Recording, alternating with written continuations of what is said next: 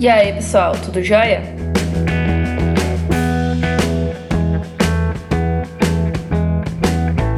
Aqui quem fala é a professora Pavlene. Esse é o nosso segundo áudio a respeito da máquina elétrica chamada transformador. É bom vocês já terem ouvido o áudio 4.1, Introdução ao Transformador, antes desse, beleza? Então vamos lá. A ideia desse áudio é falar sobre a estrutura e funcionamento do transformador. O transformador ele é constituído pelo núcleo, enrolamento primário e secundário. O núcleo é o material ferromagnético, ou seja, é o material que permite a passagem de fluxo magnético. Imagina o meu núcleo como se fosse um retângulo. De um lado, eu vou enrolar um fio de cobre. Essas bobinas são chamadas de enrolamento primário. Agora eu vou fazer a mesma coisa do lado oposto. Eu vou enrolar outro fio de cobre e essas voltas são os meus enrolamentos secundários. Beleza até aqui?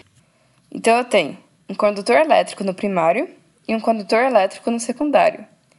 E ambos estão conectados no núcleo. Mas o núcleo não é um condutor elétrico.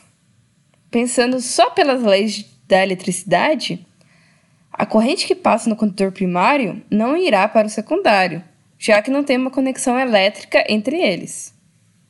Por isso, costuma-se dizer que o secundário está isolado do primário, porque eles não têm essa conexão direta.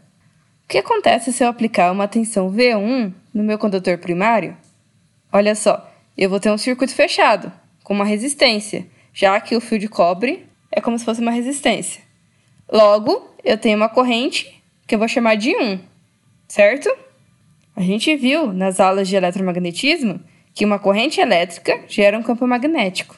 Então, a corrente 1, que passa pelo condutor no primário, gera um campo magnético. Ou seja, um fluxo magnético irá percorrer o núcleo. Antes da tensão aplicada, meu fluxo magnético era nulo, e depois ele é diferente de zero. Eu tive uma variação de fluxo magnético. Essa variação é em todo o núcleo. E outra coisa que vimos em eletromagnetismo foi que a variação do fluxo magnético produz um campo elétrico, ou seja, corrente elétrica. Então, essa variação de fluxo magnético gera uma corrente I2 no condutor secundário. Perceberam que, mesmo não tendo uma conexão elétrica, uma tensão VI gera uma corrente I2. Isso graças ao eletromagnetismo. Mas qual é a relação de V1 com V2? Ou de I1 com I2? Isso a gente vê no próximo áudio. Até lá, abraços!